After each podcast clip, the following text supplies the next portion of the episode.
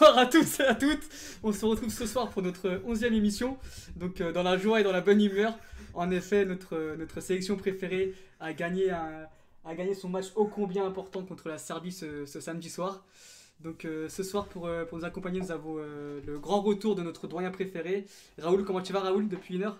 Salut à tous les amis. Bah, écoute, ça va très bien, bien reposé après des vacances bien méritées. Ouais, ouais, je sais, t'es, parti des semaines, ça t'a fait du bien. Moi, ça va, ça va. Un peu fatigué, mais ça va du coup.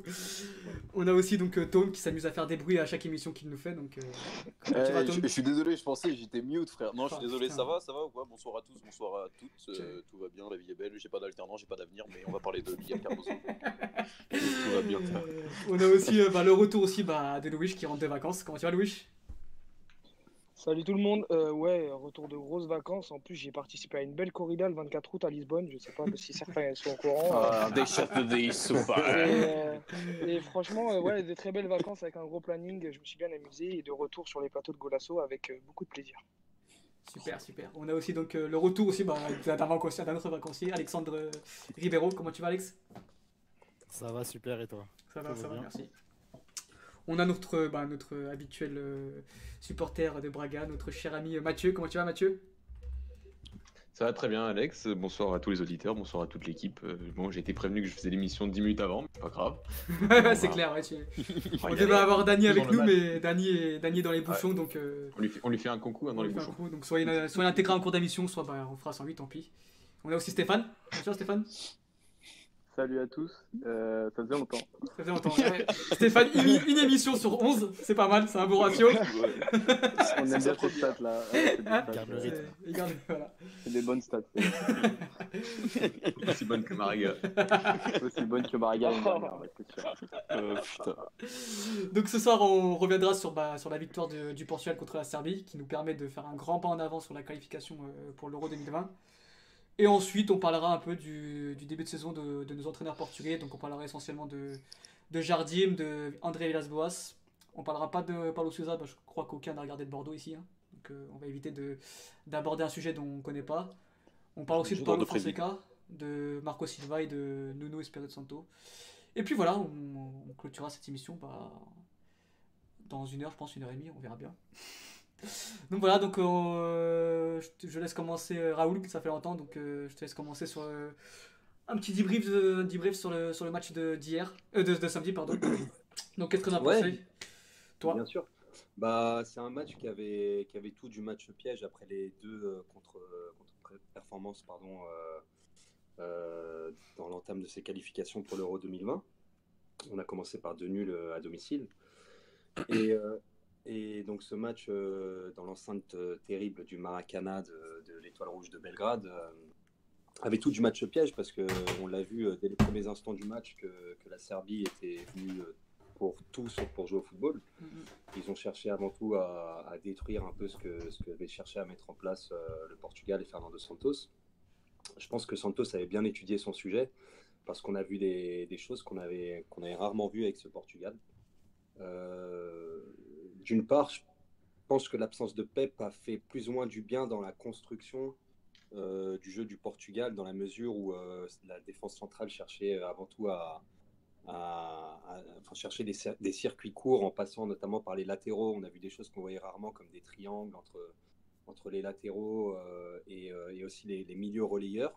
Bah moi j'ai trouvé qu'on faisait plus ça en, partie haute du terrain, pas forcément en partie basse, mais plus des triangles entre Bernardo Silva, Bruno Fernandez et Nelson Semedo, mais dans une partie plus haut du terrain. Oui, voilà. ouais, ouais, euh, c'est ça. Mais alors, en fait, parce que en fait, le Portugal a joué haut, en fait, si tu veux, parce que le, mm. le, moi, ce que j'ai vu, c'est la Serbie qui était quand même assez regroupée dans, dans, dans ses 40 mètres et, euh, et le Portugal qui, qui, a, qui, a, pratiqué un jeu de position au moins pendant les 30 premières minutes. Et, euh, et donc, des, une défense centrale qui passait pas mal par les latéraux et les latéraux, donc qui venaient chercher les relayeurs. Et, Pardon. Et ça, je trouve que c'est la, première euh, bonne trouvaille de Santos euh, depuis la Ligue des Nations, c'est que le Portugal a peut-être enfin trouvé euh, ces, deux milieux relayeurs qu'elle mmh. cherchait pas. On savait qu'il y avait de la qualité à ce poste avec énormément de joueurs. Et depuis quelques matchs, on voit, donc, on voit Danilo au poste numéro 6 et William Carvalho et Bruno Fernandes en, en milieu plus ou moins relayeur. Euh, c'est pas évident, donc euh, c'est pas forcément évident pour Bruno Fernandez d'assimiler euh, ce, protocole de Fernando Santos, notamment à la perte du ballon, parce que c'est un joueur qui a quand même énormément de liberté en club et qui là est confiné un petit peu à un rôle, euh, un rôle un peu voilà délicat où, il va faire énormément de pressing, où il doit pas forcément trop se projeter, où il doit, où il a quand même une zone de, de terrain à respecter, ce qui n'était pas forcément le cas au Sporting ces deux dernières années. Et pareil, de l'autre côté, on a un William Carvalho, en revanche, qui lui, euh, le fait de ne plus être le dernier rempart du milieu de terrain, euh, où il a plusieurs fois été critiqué, parfois à juste titre, sur des, sur des, sur des erreurs qu'il avait pu commettre, il est libéré d'une certaine pression et on le voit prendre beaucoup de, de, responsabilités, euh, créer du jeu, monter très haut, parfois même être le premier, euh, le, le premier attaquant limite à faire le pressing. Bah, D'ailleurs, c'est lui qui Et, marque le euh, but. à l'entrée- Enfin, dans une Moi, ça m'a surpris de le voir euh, aussi haut sur le terrain. Ouais, et, de et le qui voir marque ce but-là, donc, du coup. Donc je pense vraiment que ça c'est la bonne plus-value en fait depuis, depuis la Ligue des Nations, c'est ces deux joueurs, même si Bruno Fernandez a commis une erreur à la fin qui nous coûte un, qui nous coûte un but. Mais, euh, mais voilà, je pense que le milieu de terrain, on, on a trouvé notre milieu de terrain à 3 avec euh, Danilo, William Carvalho et Bruno Fernandez, avec Bernardo qui parfois joue en position de 10 ou parfois, on va en reparler, euh, joue euh, sur le côté comme en, comme en club, et euh, en- notamment en phase défensive.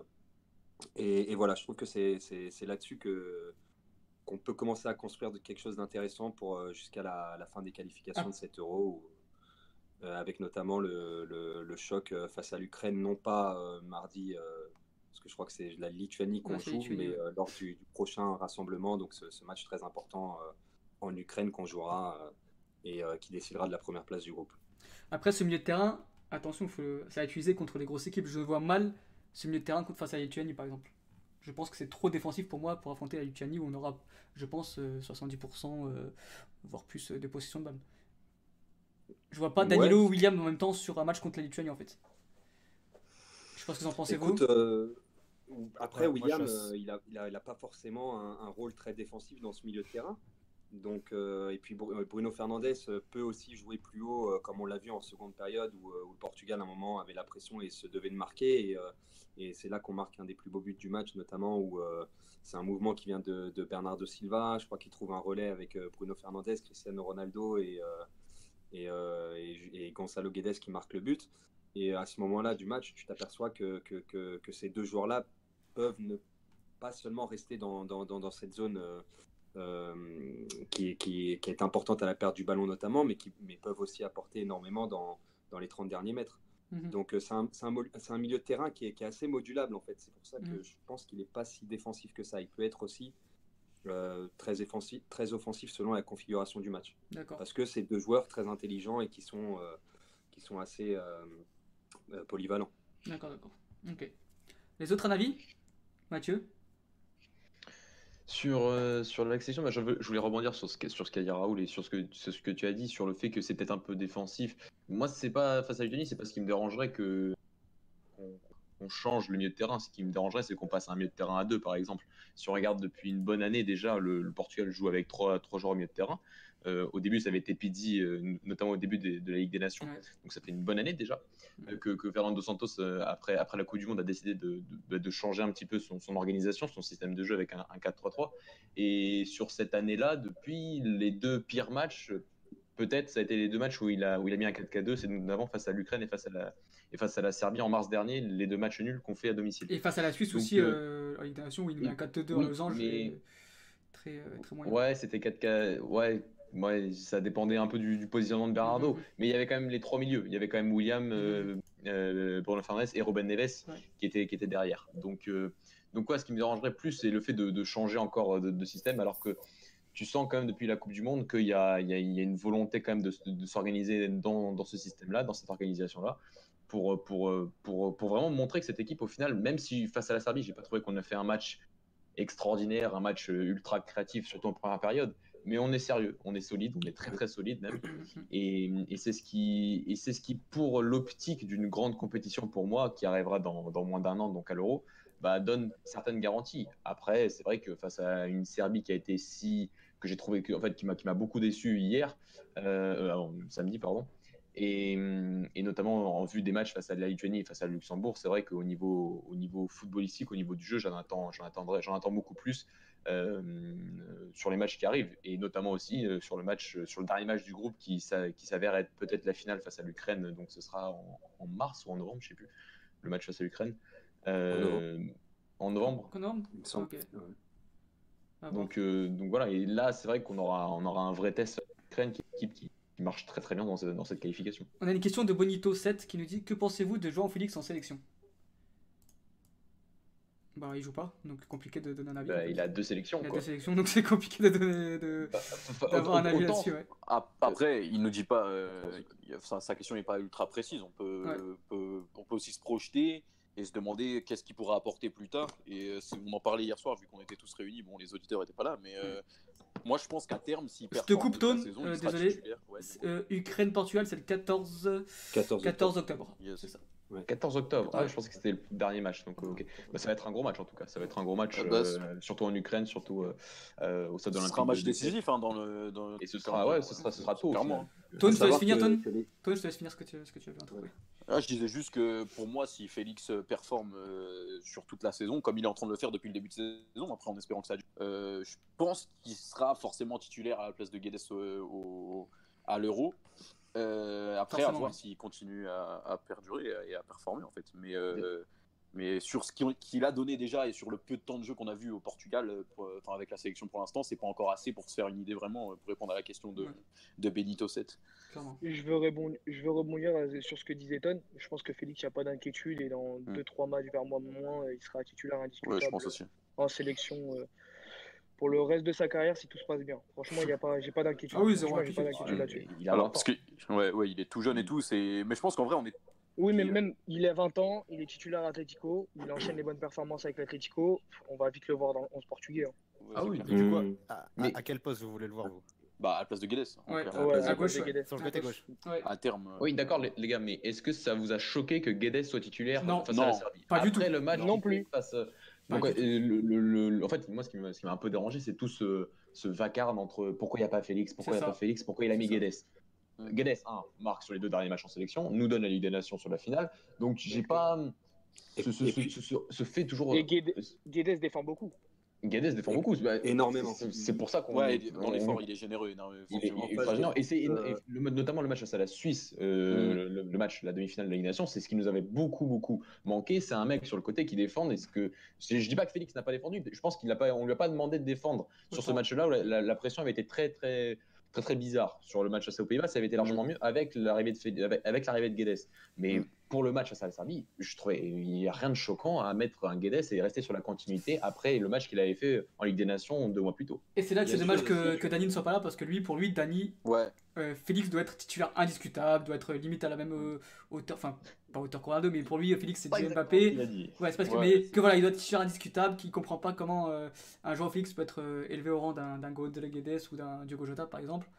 Mais bon, on essaie de lui faire comprendre que bah, une sélection c'est pas comme ça, c'est que euh, tu dois Il faut t'intégrer. gagner. Ouais, et puis, et puis que à, à terme, à terme, il sera titulaire. il y a pas d'inquiétude, C'est clairement ça, ouais. Mm, mm, mm. Et, que aussi, on s'adapte à l'adversaire qu'on a en face de nous. Aussi. Il y a- Aussi. Il y a une chose aussi concernant euh, ce poste de, de- de- d'attaquant gauche, d'ailier gauche, c'est que quand tu as un Rafael Guerrero derrière toi, c'est c'est assez compliqué. On l'a on l'a encore vu, euh, on l'a vu samedi.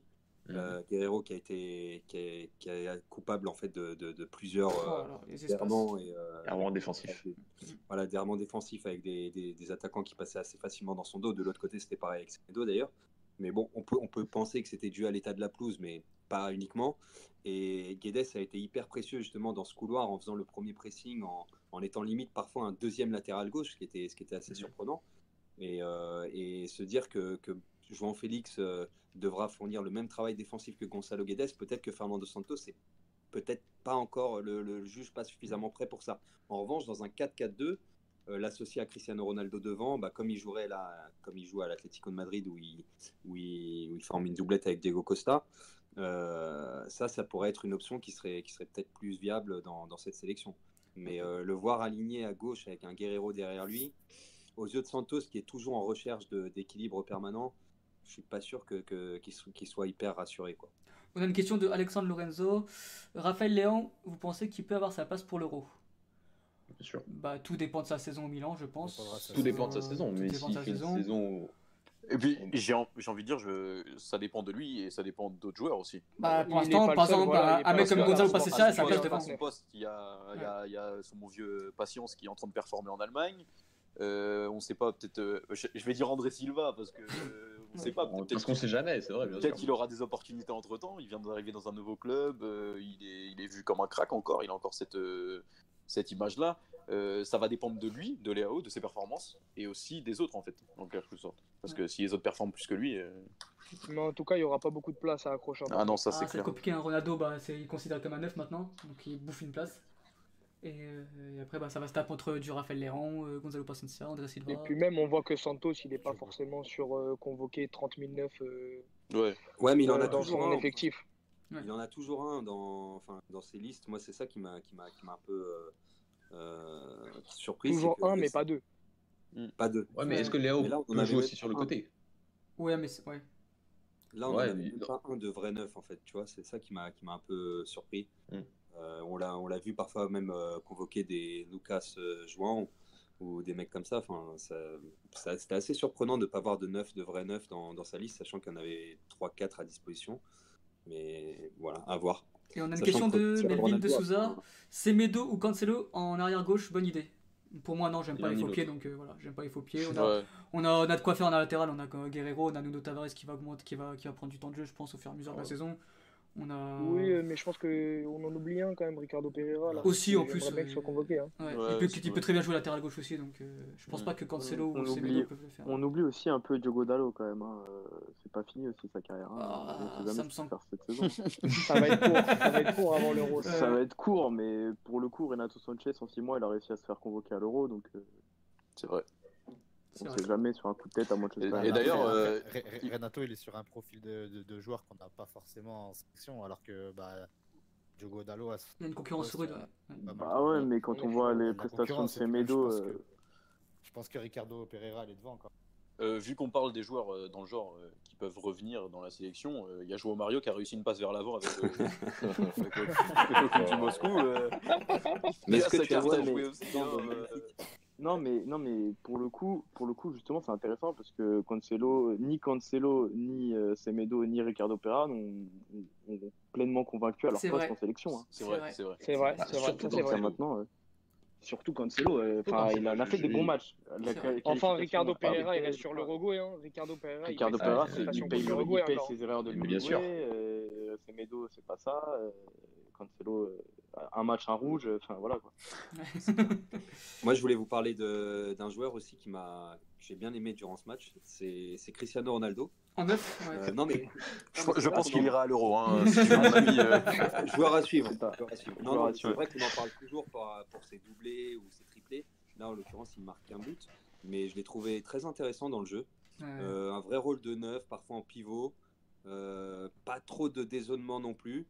Euh, il- voilà, des, des- des- des- du jeu en remise, euh, de la présence dans la surface. Euh, je sais pas ce que vous en avez pensé, mais. Bah, moi je suis d'accord comme toi, mais Dani me pense tout le contraire. Donc j'attends que Dani arrive là. Moi, je le, moi, je l'ai Mais trouvé Dani, quand même un est peu là. mobile. Ouais. Dani là Il est là, il est arrivé, Dani. Et d'ailleurs, euh, je trouve qu'il était quand même un peu mobile. Hein. Je le Ouais. trouvais vachement mobile. parce que, pour, parce que pour Dani, euh, Ronaldo a été la plupart du temps à gauche. Moi j'ai pas du tout trouvé, j'ai l'impression qu'il était pardon le, le plus souvent du du temps temps à gauche. à gauche. Moi j'ai Ouais. trouvé qu'il était beaucoup de temps dans la surface. Donc j'ai l'impression que j'ai pas eu le même match que lui, moi d'ailleurs. Mais, euh, mais j'ai l'impression qu'il a. Alors, Moi, pour moi, un- Ah, il est là Il est Nous là. Nous, avons un auditeur. Nous avons un auditeur. Ronaldo, palme. Donc pour moi, Ronaldo, il a joué dans la surface. Quoi. Il a joué euh, comme un vrai il rôle. a de- joué dans la surface. Dans notre surface, peut-être, quand on défendait. Mais euh, sinon, euh, en, en phase- pour moi, en phase, en phase défensive, il était seul devant. Mais dès qu'on on partait sur les transitions offensives, je le voyais partir sur le côté gauche, sur le côté droit, sur chaque action, parce qu'en fait, on n'arrive pas à en construire une dès qu'on part vers l'avant. Donc là, je suis pas direct dans le sec, hein, je suis désolé. hein. Mais c'est ce qui est ressorti du match. Bonjour. Euh, Présente-toi comme. Après, je le fais. Et euh, non, mais après, oui, il a pas fait un mauvais match, mais je trouve que il a beaucoup dézonné. Et des fois, on voyait Guedes partir dans la profondeur et qui rentrait euh, dans les défenseurs. euh, c'était des appels, euh, je sais pas, c'était un peu perdu. Mais après, c'est peut-être plus dans la seconde période où on a vu Ronaldo plus en rôle de pivot et plus dans, devant. Mais sur la première période, en tout cas, je l'ai trouvé, euh, j'ai trouvé qu'il dézonnait vachement, en tout cas. Et Ouais. Constantin Félix? Je pas, je l'ai pas trouvé, coup, je voilà. pas trouvé euh, fou. En fait, Non, pour non, mais euh, Pour toi, Non, il a fait pour deux, toi en quoi trucs, Félix doit être euh, titulaire à la place de. Guedes? Bah, si, on en a parlé, je crois, déjà avec Ton, mais si euh, on lui demande de défendre comme Guedes, je pense qu'il peut le faire. Et offensivement, euh, on peut pas me dire que Guedes a fait un grand match, ok, mais son but, euh, c'est un beau but, l'action est magnifique. Mais sur le reste, euh, enfin, j'ai une action qui me vient en tête quand il part sur le côté gauche sans fermer. Il, pa- il part tête baissée, euh, il accélère, il se rend compte qu'il est tout seul, bah, il sait prendre le ballon. J'ai Ouais, une Félix, par contre, lui, part, temporise, fait tourner le ballon, hop, circulation de balle, on repart et on en met un. Et c'est le but de Ronaldo après. Donc il y a une situation où il y en a un qui. Après, c'est facile de comparer, mais il y en a un qui perd le ballon bêtement, il y en a un qui temporise. Donc pour moi, déjà, dans l'intelli- l'intelligence du jeu, pardon, il y en a un qui est en avance.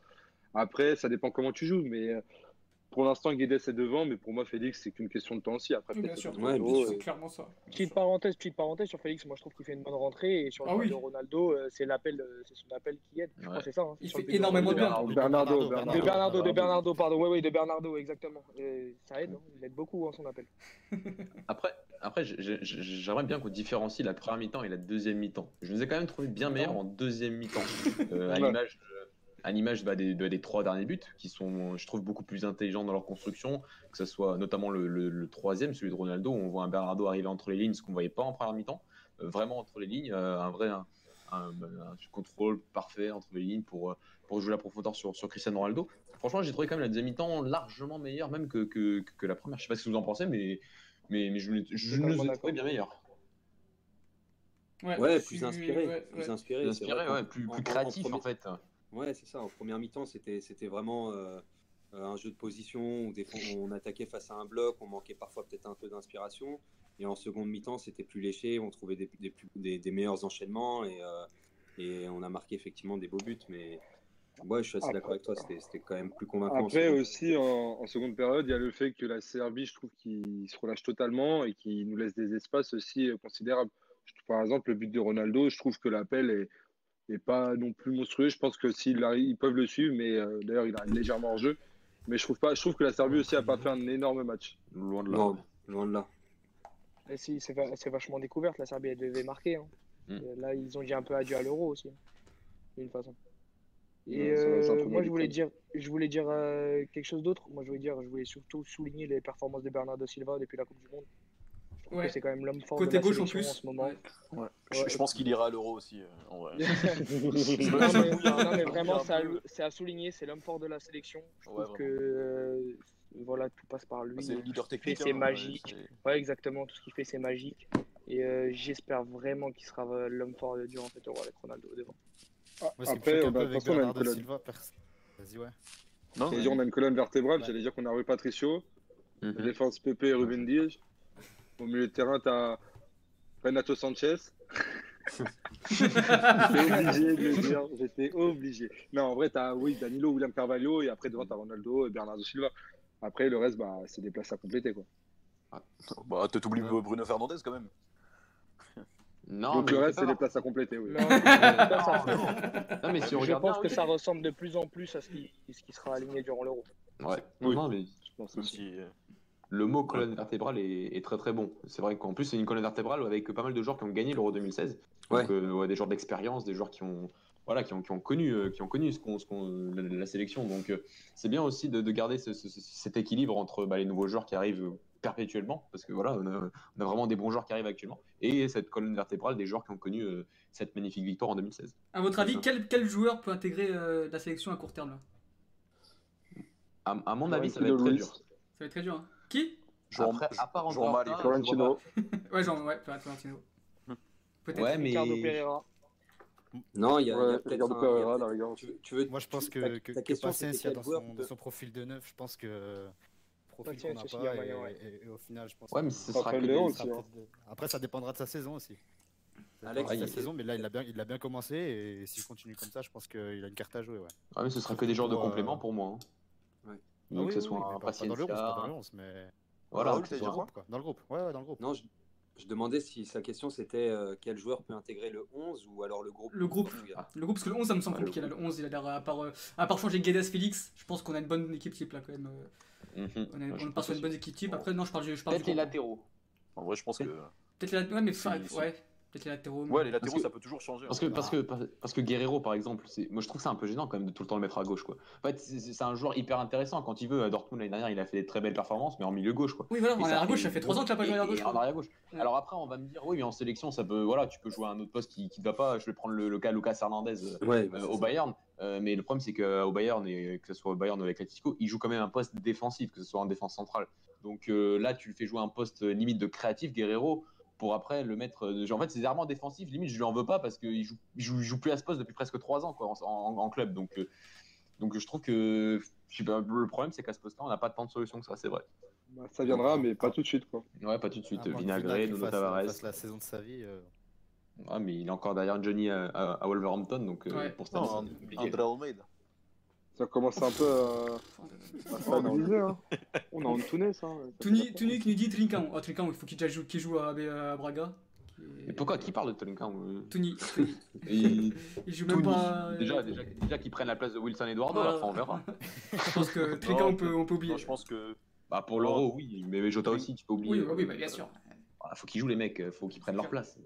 Quand il joue en Mario à l'Euro 20, euh, ça va être façon, pas mal. Je- Mathieu, même si. Mathieu, juste une question, Mathieu. An- André Horta à l'Euro, non? En Compliqué. complément, ouais, pourquoi pas. Bah, il performe gros sur la saison. Il performe, après, euh, après c'est ce qu'il apporte un profil vraiment différent pour, pour apporter une plus-value au milieu de terrain du Portugal? C'est ça la, la vraie question. Ouais. Si c'est euh, un joueur pour remettre un joueur de plus parce qu'il a fait une grande saison, je sais pas si. Je, je, je vois- en fait, je vois pas Santos faire ça. Quoi. Pour moi, il faut qu'il prenne. Un- voilà, quand, quand il prend Renato, il sait qu'il prend un profil, même s'il a peu joué. il, a, il, a, il a fait la préparation, mais il a peu joué en match officiel. Il, il sait qu'il prend un profil, un joueur qui- qu'on n'a pas en sélection. Donc c'est c'est pour ça que Ronaldo, ça me choque moins que. que André Horta, même si j'adorerais qu'il soit en sélection, mais je- j'ai plus de mal avec lui d'ici, à moins qu'il fasse vraiment une la saison de sa vie et qu'on finisse devant le Sporting à la fin de la saison. Mais Je pense que André c'est- Horta, c'est de la concurrence, et ouais, c'est c'est du Moutinho, c'est du Bruno Fernandes. Voilà. Voilà, c'est- ça C'est qu'on dur, c'est dur, voilà, donc, euh, Moutinho, dur. Mario. euh, et mais même Arrête avec Jean-Marc. Je mal. il, a, il a perdu un pari, il faut qu'il le dise six fois dans les ouais. 12. Non, mais la, la passe qu'il a fait vers l'avant, vous l'avez vu Ah, le passement de jambe, il a fait un passement de jambe par contre, il a fait un passement de jambe, il a cassé une côte. Hein. Je te le dis. Ouais, faut, Mais- faut savoir mais- que le mec qu'il a dribblé, euh, il n'est pas footballeur. Hein. Il est clairement pas footballeur. Ah, là, là. Bref, un peu de sérieux. C'était Stéphane sur le terrain. Euh, Non, mais- buts que toi en, en Cup, mec. C'est vrai.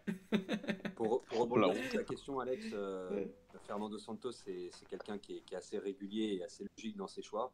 Le Portugal n'est pas la, la- une des plus solides du monde depuis 5-6 ans.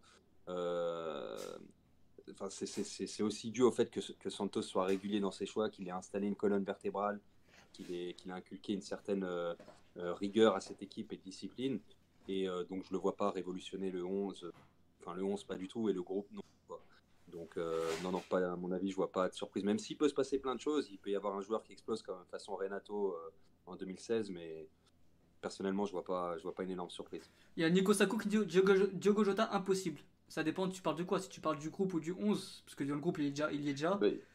Euh, dans le 11, oui, ça me semble compliqué. Je pense que dans le 11, euh, Ouais. euh, ça me semble très très très compliqué de voir Diogo Jota Ouais. titulaire. Donc à voir. Après dans le groupe, oui, je pense qu'il aura sa place malheureusement. Pour moi, qui j'aime pas du tout ce joueur là, mais bon, il a des stats, il fait son job euh, en Angleterre, donc euh, on enfin, voilà. Donc voilà, voilà. Donc prochain match contre la Lituanie demain à 20h45. Bon, normalement, euh, normalement, sauf surprise, sauf grosse surprise, ça devrait le faire. Je pense qu'on aura euh, Jean-Félix à la place de Guedes. Quand même, je pense que, que Jean-Félix. titu- Je pense, ouais, je crois. Je ne vois pas. Enfin, pour moi, en fait, il a mis Guedes parce que il s'attendait à voir. euh, Enfin, il, il s'a- il s'attendait à voir la, Serbie jouer. euh, bah, jouer dans notre camp et il a dit vas-y Guedes dans les transi- transitions offensives en contre-attaque ça, ça peut le faire Ah, Demain, ce sera me- Jean-Félix. Demain, ce sera c'est ça Jean-Félix. qui me je dérange. je pense que, Ouais, je pense que pourquoi Moi, je pense pas en vrai. Comment? De quoi ça, te- ça qui dérange de quoi? Ça me dérange de- que le Portugal aille jouer dans un pays et se dise Ah, j'ai peur parce qu'on va pas avoir le ballon. Enfin, Mais tu sais que que c'était c'est des matchs qu'on Santos, gagnait pas, ça, Dani. ouais mais des matchs qu'on ouais, gagnait da- pas avant. Ouais, mais Ok, on n'est pas mais il y a- bon, voilà, on n'a pas le même effectif, on n'a pas le, on n'a pas le même vivier. On- je veux dire, le football portugais, même s'il y a beaucoup de polémiques, c'est, il y a un travail qui est fait derrière. La formation marche très bien, ça se développe dans beaucoup de clubs. On a, on commence à avoir des joueurs euh, performants, mais à tous les niveaux. Je me dis que là, avec le groupe qu'on a, tu peux pas, euh, tu peux pas jouer comme il y a 4-5 ans. euh, à l'Euro 2012, des fois, peut-être, on, on pratiquait peut-être un, un meilleur football. Non, j'abuse. Mais euh, moi, je trouve que quand même, je trouve que quand même, euh, tu peux pas arriver euh, chez la, en Serbie, en tout cas, et te dire, ouais, on va pas avoir le ballon. Tu peux pas, tu peux pas, par exemple, tes, tes deux premiers matchs contre l'Ukraine et la Serbie, tu peux pas faire ton match, ces deux matchs nuls sans, et tu proposes rien, en fait. Moi, c'est ça Ouais, qui m'inquiète un peu. disait Mathieu, mais comme disait Mathieu, c'est pas choquant de voir Guedes titulaire.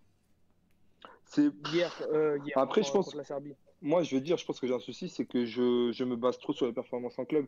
Parce que pour moi, Guedes, euh, voilà, c'est un peu, c'est un peu light avec Valence depuis le début de saison. Donc je me dis pourquoi il joue. Mais en- au final, tu peux pas penser comme ça parce que ils ont quoi, comme le disait, euh, comme on, on en parlait avec euh, Raoul en off, euh, ils ont deux entraînements par, euh, par con- quand ils sont convoqués, etc. Donc si Santos, il a le temps de rien faire quasiment, mais il Ah, je un bon taf défensivement. Il fait un bon taf défensivement. Le truc, c'est que je me dis, s'il arrive à produire un taf aussi solide au niveau défensif, comment il n'arrive pas à produire euh, un minimum de choses au niveau offensif en fait? Parce qu'offensivement, j'ai l'impression que nos buts, c'est beaucoup d'actions individuelles. C'est pas, il n'y a pas de fond de jeu en fait. C'est ça qui me dérange un peu. J'ai l'impression que c'est pas dû au hasard, mais qu'on on se repose sur des indi- individualités, pardon, et que soit ça marche, soit ça marche pas. Et c'est un peu dommage parce que défensivement, tu vois qu'il y a un bon travail, tu vois qu'il y a un travail de fond qui a été fait, que ça depuis l'Euro 2016, que on est sur les mêmes bases, et que comme Et- vous le dites si bien, on est solide. Mais euh, j'aimerais bien qu'offensivement, il y a un truc en plus. Je pense qu'on peut tu, le faire. et tu tu trouves pas que tu trouves pas que, que justement le fait de bah, qu'on joue avec euh, qu'on joue sans Pep en fait parce que je reviens là-dessus je fais pas du tout tête sur lui je l'adore mais euh, justement ça a permis de, de déjà démarrer les actions différemment qu'on n'est plus euh, Pep moi je l'aime beaucoup encore une fois mais il a tendance à abuser des longs ballons et, et là rien que le fait moi ça m'a surpris de voir un Portugal qui essayait de repartir de l'arrière alors certes c'était pas euh, le Brésil ou l'Espagne Fou, face, mais mais essayer de repartir par, par les latéraux, tu vois, justement, encore une fois, faire des, faire des triangles, des choses comme ça. Moi, c'était des choses que je voyais pas, j'avais l'impression de pas voir depuis, euh, Ouais, je suis d'accord avec toi. Depuis trop plusieurs content. années, quoi. Et ça, je trouve C'est- que c'est vrai. C'est vrai, mais aussi il faut savoir comment les, les euh, solliciter. Parce que quand je voyais que nos latéraux, on les sollicitait déjà dans notre partie de terrain, on les sollicitait super bas, je trouve. Tu vois, donc déjà, ça me posait, ça me posait un peu un problème. Relancer, relancer court, ok, mais il faut, faut aussi bien le faire. J'ai pas trouvé qu'on que nos relances étaient magnifiques non plus. Bah, Donc, euh, Sans être magnifique, c'est un, un autre paradigme pour euh, faire référence Oui, à un mais- ancien Ouais, confrère. je suis pas d'accord, hein, j'ai trouvé le latéraux très haut. hein. bah, moi, sur plusieurs Ah, actions, je vois Guerrero assez bas. Euh, Moi, quand je il sais Même, même Rui là, à Patrice, chaque moi, fois, je il est pense qu'il y a des vachement il y a des consignes qui ont été données, parce que même Rui Patrice, il avait tendance à m'agacer, tu vois, à- pareil, à abuser des longs ballons, tu vois, parce qu'on disait qu'il n'avait pas un jeu, un jeu au pied fantastique. Mais même là, il cherchait à chaque fois s'il avait la possibilité de relancer court. Enfin, rien que ça, pour moi, c'est une évolution dans, dans, dans le jeu de Santos. C'est vrai. Donc, euh, à voir dans- si ça perdure, si c'était un épiphénomène. Mais, euh, mais moi, je trouve qu'il y a quand même de la progression. Donc, je trouve quand même assez, assez sévère, Dani, avec le Portugal. Ouais. du coup, si tu, si tu pousses ce truc-là jusqu'au bout, autant mettre Ferro, non? Qu'au niveau, au niveau de la relance, sait que. Sans- pour moi, il a, N'oublie pas que moi, il ça a reste de ça- ça dépend des matchs quand même. Enfin, c'est- ouais, Genre un c'est- Ferro hier, moi j'aurais pas été serein. Non, Enfin, Ah non, un c'est Ferro hier dans c'est l'ambiance. euh, ouais. Ce que je veux dire, c'est que si, si vraiment il y a la consigne de, bah, de, de, de repartir par derrière, donc c'est Ouais, c'est pas Oui, mais t'as pas que ça. euh, oui, c'est un profil qui est, qui est hyper c'est intéressant de, pour ce jeu-là, c'est clair. vachement intéressant. Tu veux Mais tu peux pas te baser que on sur verra, ça, sur on son choix. Bah, joue avec euh, un défen- déf- des défenseurs centraux qui, qui, ont, qui ont 35 et, euh, pour, pour Fonte et, euh, et je sais pas, peut-être 34 pour Pep. Donc euh, leur, leur 36. tour viendra. On a une question de Nico Sacco, justement Bruno Fernandez qui joue en 10 et qui n'arrive pas à faire jouer les autres. Il n'y a que moi qui le vois. Il pense qu'à frapper au but, vrai ou faux? Bah, Bah, faux. faux, ouais. C'est Faux, faux. c'est- Sur ce c'est- match, c'est je totalement faux. ouais, il a, il a vu le match ouais. bizarrement, mais Ouais. moi je l'ai. Non, je on a vu, il a a vu pas le match joué contre la Suisse, hein. quoi. Je Ouais, trouve, non, je trouve il qu'il a je trouve qu'il, euh, non, il a joué son rôle. Bon, on attend beaucoup mieux de ce joueur, c'est normal, mais il a, il a, il a, il a, il a- Moi, il je a tenu trouvais son rôle. qu'il- quoi, ouais, je- Moi, je trouvais qu'il marchait beaucoup trop sur Bernardo Silva. Et Rémi qui nous dit euh, Masterclass, je te rejoins complètement. Ça ne m'étonne pas. Euh, ça ne m'étonne pas. Ça, ça, ne ça, m'étonne ça pas de Rémi. Salut Rémi Salut Rémi. Non, mais comme je disais tout à l'heure, Bruno Fernandez, c'est un joueur qui a énormément de liberté en club. Et là, justement, il, a un autre rôle à assumer. Et, euh, et, c'est pas évident pour lui. Mais je trouve que match après match, il y arrive de mieux en mieux. Et on a encore vu euh, de très belles choses euh, euh, samedi. Et ça va aller qu'en s'améliorant pour moi. Mais c'est pas évident pour lui.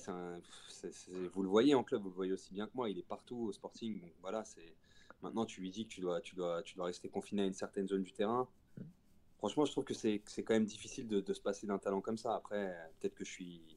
Non, non, je Non, te non, rejoins. non, moi, moi, je le, moi je le trouve bon. hein. Moi j'ai trouvé qu'il avait bien Ouais, fait son travail. En il a plus, il a eu deux, travail. trois situations de frappe. Il a déclenché. Bon, ça lui a pas souri. S'il Mais- aurait marqué, on aurait dit qu'il aurait fait un très bon match. Et puis c'est tout. Après, après, je, suis, après, je comprends qu'il y, qu'il y ait des gens qui accrochent pas forcément avec son style de jeu parce qu'il a un style de jeu qui est très direct et c'est ce qui apporte euh, le premier but, je crois. Ouais, c'est ça, le, le- le- Ouais, le c'est- centre, le centre Oui. en première intention.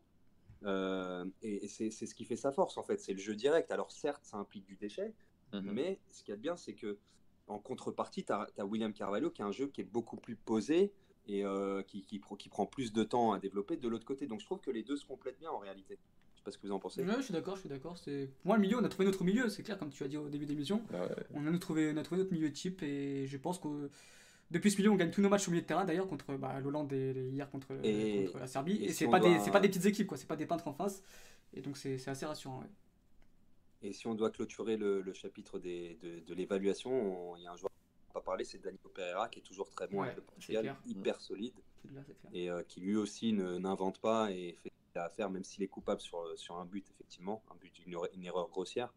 Mais euh, je trouve que globalement, il est quand même euh, hyper rassurant quoi, dans ce rôle euh, de si. Je sais On pas ce que vous a, en pensez. on a deux questions de suite. Hugo da Silva qui nous dit Vous pensez que Ferro aura sa chance d'ici l'Euro? Euh, Ça, pense ça a, ça a coupé pas. Alex. ouais. Vous pensez que Ferro aura sa chance d'ici l'Euro? Non. Non, Ça me que semble en cas de, en cas de blessure de. Faut, ouais, cas de faudrait blessure une, de voilà, en cas de trois blessures peut-être. Mm. Et Avec demain, Carisso, je ne performe pas à Séville aussi. voilà, on a aussi bah, Alexandre Lorenzo, Lorenzo qui nous dit Daniel Carisso, demain titulaire, ça peut être une bonne chose. Bah, moi, euh, si je devais donner mon Daniel avis, qui? Daniel Carisso. Ah. Non, la, Euh, pour moi, je devrais. va pas bouger. Bah moi justement j'ai- j'aimerais qu'on la change justement demain face à Lituanie où comme j'ai dit en début d'émission qu'on- je pense qu'on aura le ballon la plupart du temps et j'aimerais bien voir une charnière centrale Ruben Diaz et Ferro demain justement pour euh, casser des lignes pour être plus, plus propre à la relance euh, pour avoir une première relance euh, bah, mieux que Fonte, euh, Fonte euh, Ruben Diaz et puis Fonte quand même euh, bon 36 ans je pense je le vois mal enchaîner deux, deux matchs en trois jours donc j'aimerais bien voir demain moi une autre charnière voir Ruben Après, Diaz Ferro. je ce que vous en euh, pensez vous Moi, Après, je pense si pas. tu veux, tu veux une meilleure charrière centrale euh, dans un d'un point de vue de, de la relance ouais. et tout ça, euh, si tu joues face à un bloc bas, c'est aussi compliqué, tu vois. De- bah, il peut te casser des lignes en une passe vu que ça a la qualité de Ouais, relance mais Oui, bien sûr, bien sûr. Mais, Bah, Alex. mais- Ouais. mais c'est, c'est- Ouais, vas-y, euh, Denis. Il veut bien qu'il casse des lignes, mais il faut aussi qu'il y ait les dynamiques euh, avec. Je veux dire, si devant ça bouge pas et qu'on est, je nous trouve des, des fois immobiles, genre on est, Mhm. nos joueurs sont bougent pas trop, donc il va les casser ok, mais si les déplacements sont pas là, il, il va rien casser du tout. Et on a vu Ferro quand, par exemple contre Porto, on a, là je reviens, on revient sur le Classico, mais dès que ça devient très compliqué sur la relance, il panique un peu et te- t'envoie des longs ballons. Donc euh, moi je préfère qu'on reste sur le petit Fonté euh, Diaz, expérience et jeunesse et euh, avec un gros caractère. Je pense Mhm. que Ferro il aura sa chance, mais il a le temps, je pense. d'accord ok ok Selon moi. hein. Surtout que nos latéraux sont pas hyper rassurants, donc si on pouvait au moins avoir une défense centrale qui a quelques références, quelques Ouais, garanties, ça c'est serait. clair. Ouais. Mais ça, c'est quand même fou quand même que qu'on ait tenté plusieurs, plusieurs fois avec plusieurs joueurs ce- pour ce poste-là et qu'on ait aucune performance. Moi, je me souviens pas. Cédric, ça doit être le dernier euh, latéral qui a fait un match de haut niveau. Et moi, je pense que là, c'est Médo, c'est Médo contre Cancelo, contre, contre la Suisse et l'Hollande. Oui, à Ligue des Nations, c'était pas mal. Hein. À Ligue des Nations, ouais, c'était pas mauvais. Hein. C'était très bon. c'est pas normal que tes latéraux soient peu performants comme ça. Quand, il y en a, quand c'est toujours le même, ok, mais quand c'est plusieurs joueurs, surtout que tu connais la qualité de chacun, et je parle aussi de Ricardo Pereira, hein, pas de clubisme, euh, je comprends pas. Je pense qu'il y a un souci sur, sur, sur ce, sur, ce, sur ce thème. Pardon. Et puis surtout qu'à chaque fois ils sont dans des bonnes conditions, comme disait, je crois que c'était Raoul qui disait tout à l'heure. T'as t'as Guedes à, à gauche qui défend énormément et t'as Bernardo qui aide aussi. Donc euh, ils ont pas cette excuse là de dire qu'ils sont un peu délaissés par, par le joueur qui est devant eux. Donc euh, là-dessus, ouais. Ok, ok. Quelque chose à ajouter sur la sélection? Ouais, ouais, je viens. Vas-y. Non, c'était pour rebondir sur les propos de Dany. Quand il disait, on a, on- euh, Santos n'a que deux entraînements par semaine euh, tous les, tous les trois mois. Sauf qu'il a deux entraînements par semaine depuis tro- euh, tous les trois mois depuis cinq ans. Euh, c'est, je le C'est vrai, répète, mais qu'il n'a pas le même groupe il a pas. Ouais, si tu regardes le groupe, il, il- la colonne vertébrale, elle est toujours. Euh, William, il il est toujours là. Dani, Danilo, il est toujours là. Bernardo Silva, ça fait 5 ans qu'il est là. Ce que je veux dire, c'est que je peux comprendre qu'on ne joue pas le football de Guardiola. J'ai toujours dit, c'est forcément, c'est pas possible. Bah oui, Mais je me dis, en 5 ans, tu aurais déjà pu commencer à Oui, construire. avoir des bases. d'avoir plus de bases, d'avoir un Bernardo qui, qui, est, qui est très bon hein, depuis un an. Je, reviens, je rejoins Louis là-dessus. Et encore hier, pour moi, c'est euh, face à la Serbie, c'est le meilleur joueur portugais sur, sur le match. Mais tu, tu, tu peux déjà commencer à. bah, avec le ballon, je trouve qu'on a vraiment trop peu d'idées par rapport à la qualité des joueurs qu'on a. Après, par rapport à la maturité de cette équipe, par rapport au sérieux qu'elle montre, notamment défensivement sur le terrain, c'est la meilleure voie pour gagner une compétition internationale sur les dernières années quand on voit notre victoire en 2016 ou, la victoire de l'équipe de France en 2018. Clairement. Euh, il, faut, il faut cette maturité et ce sérieux aujourd'hui pour que les sélections gagnent. Mais au niveau footballistiquement pur, au niveau du jeu, c'est pas qu'un problème portugais, j'ai envie de vous dire. Je trouve que c'est à part peut-être les Pays-Bas en ce moment, c'est c'est dur de voir une sélection qui joue, qui joue très bien au football. Bah, y a qu'à voir la France. A- tout simplement. Après, après, pour rebondir sur tes propos, pour le cas Santos, et je vais, je, je pense que je vais encore le redire, mais je serai peut-être plus complet. Je pense qu'on a affaire à un sélectionneur qui est plus un meneur d'hommes qu'un tacticien. Je pense que c'est vraiment un leader, mais je pense pas que, enfin, au niveau tactique, on, c'est- ça n'a jamais été un grand tacticien, même Bah, dans ses clubs, etc. Dans quel match, pense dans quel match il s'est fait dominer tactiquement, Dani? Euh, L'Uruguay, Ouais. Uruguay. l'Uruguay, je pense que c'est encore, le- à la fin, à la fin, on dominait. Quoi. ouais, Ouais. le Maroc, le Maroc. le Le Ouais, la. Coupe du Monde, quoi. La, ouais, la Coupe du Monde qui a été catastrophique, je suis d'accord avec vous. Mais dans le reste du temps- Eh Oui, mais il faut juste. Bah, je veux là, dire, 4 c'est- matchs sur, euh, matchs sur je sais pas bah, combien, les gars, vous êtes bah. Ah, la ouais, première mi-temps de la Suisse. contre La Lituanie, hein. La, Hein la première mi-temps de la Suisse. La première mi-temps de la Suisse. Ouais. En Ligue des Nations, tu as des espaces, t'as des espaces, mais c'est une autoroute. Euh, t'as rien qui est fait. Donc voilà, moi après, moi, pour moi, c'est c'est c'est juste Santos. Tu peux pas lui demander de, de te faire euh, un jeu, euh, par exemple comme euh, Guardiola, si c'est pas le faire. Il ne, il ne sait pas. Il peut. C'est comme on va en revenir sur Concessant. Concessant, et tu veux pas lui demander de jouer en relance courte, etc. Si si lui son son son style de jeu c'est pas ça, il le fera pas. Santos c'est pas ça. Après voilà, comme on l'a dit. Si ça nous apporte des, des, des, des, des, euh, des victoires en Ligue des Nations, à l'Euro, peut-être un mondial un jour, bah oui, je suis preneur. Après, bah, ça me fait chier parce que moi, j'aime voir une équipe qui joue vraiment au foot, le foot que j'aime. Après, il n'y a pas qu'une façon de jouer. Tant que ça fonctionne, tant mieux. Mais quand tu tombes contre des équipes comme l'Uruguay, où ça joue comme toi et que là, c'est toi qui dois faire le jeu, que tu n'y arrives pas, et qu'il faut te reposer sur un Bernardo Silva ou des trucs comme ça, bah, ça devient vite compliqué. Donc j'espère qu'on qu'on n'aura pas ça à l'Euro prochain. Parce que sinon, euh, ça, ça va être dur pour nous. En tout cas, bah, grâce Voilà. à Santos, qui Santos nous a permis de, de nous mettre tout en haut de l'Europe. Et ça, c'est à souligner quand même, du coup. Donc voilà, voilà. Donc euh, match demain contre la Lituanie, en Lituanie. Donc euh, on, on va passer à un autre sujet. Donc euh, les entraîneurs portugais à l'étranger. Donc on va commencer par André Velas-Boas, qui euh, qui a donc, euh, que, comme vous le savez, a signé à Marseille. Donc euh, début de saison compliqué, il s'est bien rattrapé sur ses derniers matchs. Euh, Louis, je te laisse commencer. Je sais que toi, t'aimes bien cet entraîneur et t'aimes bien ce club de Marseille, malheureusement. Donc, euh, donc voilà, je te laisse commencer sur, sur cet entraîneur. Alors sur AVB, tu disais que c'était compliqué. Euh, on, Au va, début, on va ouais. repartir sur les bases. Mm. Euh, L'effectif, Ouais. il a quasiment le même, la même, même- désolé du terme, la même merde que l'année dernière. Il reprend quand même une sauce un peu périmée et il doit faire quelque chose. Il a deux bonnes recrues qui sont Alvaro et Benedetto, qui sont en train de confirmer. Benedetto, ça, il a retrouvé le chemin des filets. On voit qu'il est, qu'il est plutôt actif euh, dans la surface. Alvaro, qui est pour moi une très bonne recrue, un défenseur super propre. J'ai j'ai beaucoup aimé euh, ses prestations. Euh, moi, je suis pas d'accord. Il se crée beaucoup d'occasions. Il est sur une dizaine de- d'occasions créées par match, euh, d'occasions cadrées. Je parle de tir au but. Mhm. Euh, il, il va vachement vers l'avant. On sait que AVB, c'est du football offensif. Euh, Il est grave sur ça. Il, montre, euh, il est carrément en train de montrer son jeu. Et euh, je trouve que c'est en train de bien prendre. Et je suis pas d'accord avec toi. Je pense qu'on peut, on va avoir encore des belles choses du côté de l'OM euh, cette saison. Mhm. Et euh, AVB euh, en est, euh, en est le, le chef. Stéphane? Stéphane? Il est pas là, Stéphane. J'ai pas regardé de match de l'OM. Non, mais est-ce que toi, tu- que tu penses que, que Villas-Boas peut emmener Marseille au moins sur le podium? Euh, franchement, euh, dans le jeu, ouais, mais après, vraiment, comme il l'a dit, euh, Louis, le groupe, le groupe qu'il a, il est vraiment très faible. Il Mhm. n'est pas sur ce qu'il avait à Porto quand il était à Porto, il n'est pas sur ce qu'il avait à Tottenham ou à Chelsea, au Zénith. Et, et vraiment, là, ce qu'il arrive à accomplir quand même avec ça, c'est quand même pour l'instant euh, prometteur, on va dire.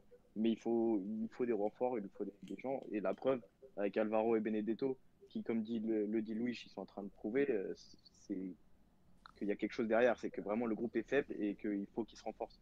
Ouais, bah, en, En, en vrai, ça a souligné quand même la, la faiblesse de, l'effectif.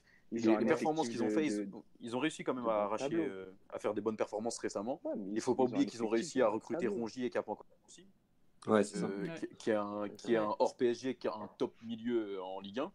Mhm. Euh, donc ça va apporter encore. Donc le, le- la qualité de l'effectif a augmenté, même si elle n'est pas toujours pas exceptionnelle. Euh, Ça fait c'est que trois recrues. c'est ça fait que trois recrues, mais même comme ça, il arrive quand même à montrer des choses. Euh, Et il a, ils sont ils ont gagné contre Saint-Etienne. Ouais, c'est une défaite, un nul de Ouais, victoire. quand tu regardes. voilà. En Ça, fait, ça ouais. gagne contre Saint-Etienne, ça gagne à Nice, ça Ouais. fait match nul à la Beaujoire à Nantes. Et Ouais, après- voilà, il y a vraiment puis- le vrai le premier nul à la Beaujoire, ouais, match peu- contre- Il y a- il y a- un peu immérité, Benedetto. de- Il y a le penalty Ouais. de Benedetto, s'il le change, ça peut peut-être. euh, Ouais, voilà, s'il l'envoie pas dans une les victoire et ça change des- tout. parce que- En Ouais, fait, il y, a- y un- il y a un gros reproche qui est fait par une partie des supporters à André Villas-Boas. Il y a plein de gens qui, qui se demandent s'il a vraiment regardé les matchs de l'OM euh, la saison dernière. Mhm. Pourquoi? Parce qu'il s'obstine à jouer en 4-3-3. Euh, il s'obstine à, à jouer avec Payet euh, plus ou moins sur le côté. Même si euh, Payet, c'est un joueur qui, qui revient tout le temps dans, dans le cœur Ah, du je jeu. suis pas tout à fait avec Attends, toi. attends, laisse-moi laisse terminer, s'il te plaît, Louis. Je, je- je termine. En fait, il- dans, dans l'idée des supporters marseillais, moi, je te donne pas euh, je- point de vue, c'est pas la question, je te parle de ce que j'ai entendu. Euh, les mecs disent que, que, que, que André Villas-Boas n'a pas regardé les matchs de l'OM, qu'il n'a joué comme ça avec son 4-3-3. Et euh, mais en revanche, mais moi j'ai l'impression justement que ce 4-3-3 commence à porter ses fruits, que Payet justement que c'est pas forcément un 4-3-3 justement, c'est pla- c'est plutôt quelque chose d'asymétrique. Payet dès, qu'il a le ballon, il vient, il vient dans le cœur du jeu et, euh, justement ça, commence à marcher. Maintenant on va voir l'intégration de, de Rongier si ça va être à la place de Sanson ou Maxime Lopez. On a un Strootman qui était qui, est arrivé euh, plus ou moins euh, blessé, mais qui, euh, qui aujourd'hui maintenant euh, joue en position de 6 à la place de Luis Gustavo. Ça va dépendre aussi énormément de lui. Euh, réellement sortir la bonne saison parce que pareil, il a été recruté, euh, il touche un salaire euh, monumental et il n'a il a pas, il a pas du tout atteint ce qu'on attendait de lui. Donc maintenant, à voir, ça va, ça va énormément peser sur ces quatre. Par contre, moi, le gros point faible que je vois de cette Marseille, c'est. Jordan Amavi, je sais pas ce que vous en pensez, mais Ouais, euh, qu'il prend des voilà, ils ont, pas, ils, ont, ouais. ils ont eu trois belles recrues, mais s'ils avaient pu recruter un arrière gauche, je pense que ça aurait été parfait pour, euh, pour André Villas-Boas. Il aurait eu un 11 au moins qui aurait eu de la gueule Mhm. avec cette attaque, notamment Payet, Benedetto et Tovin. Mais, euh, mais parce qu'ils ont que le championnat à jouer. Donc, euh, moi, moi, je suis assez confiant pour, pour, André, pour André Villas-Boas. Mais ouais, Louis, tu, tu voulais dire quoi du coup? Ouais, mais à coup pas parce que du coup, tu as bien, con- t'as bien continué. Et ouais, je voulais rebondir sur la- le 4-3 symétrique et qu'on voyait vachement Payet en FNI. Ouais, Ouais, c'est ça, il est, il est toujours, Ouais. en fait, il, il est toujours sur un 4-3-3, mais l'animation est complètement différente. en fait, et-. Voilà, ça n'a rien à voir. Et tu, le- tu le vois, en fait. Parce que, en fait, ça, c'est les, les gens qui regardent les matchs sur Flash Résultat, ils voient les comptes. Bien sûr, on, on le répétera, on le répétera jamais assez, mais la feuille de match est loin des- du, du- du match en lui-même. Donc Bah euh, oui. oui, euh, sur la feuille de match, euh, Payet il est, il est gauche, mais si ceux qui regardent les matchs voient bien qu'il a des zones, qu'il va entre les lignes, qu'il essaie de Ah, on le voit, on le vraiment vachement Bah devant. oui, ouais. On le voit vraiment bon, vachement devant. ça Ouais, gens il a qui- une liberté. C'est les gens qui regardent la feuille de match, quoi. C'est les Mm. 4-3-3, Exactement. 4-3 et bon, voilà, on le répétera Ouais, et puis surtout le, le retour de Tovin, qui est quand même euh, le joueur euh, phare de cette équipe. Euh, c'est un joueur qui a réussi à planter euh, 22 buts avec Rudy Garcia en 2017-2018 Mm. et euh, avec 16 buts l'année dernière. Je pense qu'avec un coach qui, qui, qui, euh, voilà, qui se réclame être un coach qui, qui prône beau jeu comme, comme André Villas-Boas, euh, ça peut être que bénéfique pour un joueur comme ça. Donc moi j'ai hâte de voir cette, cette Olympique de Marseille au complet. C'est un club qui mérite euh, de, de faire partie des, des, des plus, des, voilà, des, des, des plus belles équipes du, du championnat, du haut du tableau du championnat. Donc euh, euh, j'espère qu'il va y arriver et, euh, et, euh, et puis je suis assez confiant. Ok, donc prochain match contre, Ouais, contre Monaco. Contre Monaco. Oh la- oh la transition. euh, Pour la transition, sur, euh, ouais, vas-y. juste ouais. pour rebondir. Ah, pardon, il a niqué ma transition. Putain. Il était tout fier de sa transition. tu la referas, tu la referas. Non, ce que je voulais rajouter, ce que je voulais rajouter, c'était euh, bah, justement tout à l'heure, euh, Raoul il parlait d'un d'un 4-3-3 et il disait que certains supporters se basaient sur euh, le fait que ça marchait pas l'année dernière pour dire que c'était pas ce qu'il fallait appliquer cette année. Et en fait, moi je considère que dans un 4-3-3, le bah, déjà, le numéro 9, c'est un des joueurs les, les- les plus importants de l'équipe sur un 4-3-3 parce que bah, l'année dernière, voilà, Marseille, t'avais pas forcément ce, ce numéro 9 euh, point d'appui, donc il y avait souvent Ouais, Germain qui, il a qui joué jouait 10 en matchs. 4-3-3. Ouais. Ouais.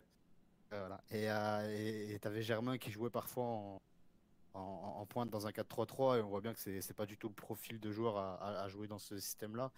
Et là, du coup, tu as Benedetto qui, qui lui sait assumer le rôle de, de, de seul en pointe, Mais qui est, un carrément. rôle, euh, qui est un rôle assez compliqué. Et du coup, je pense que ça change tout. C'est pas parce que euh, l'année dernière, avec Germain, ça marchait pas le 4-3-3 que cette année, forcément, ça va pas marcher On est d'accord. Benedetto. Je pense que, que, que, que là-dessus, c'est c'est une erreur de la partie supporter-là qui pense que, euh, que, que forcément ce qui ne marchait pas l'année dernière à certains joueurs ne marchera pas cette année avec un autre, un autre joueur à ce poste qui est, qui est crucial dans ce système-là.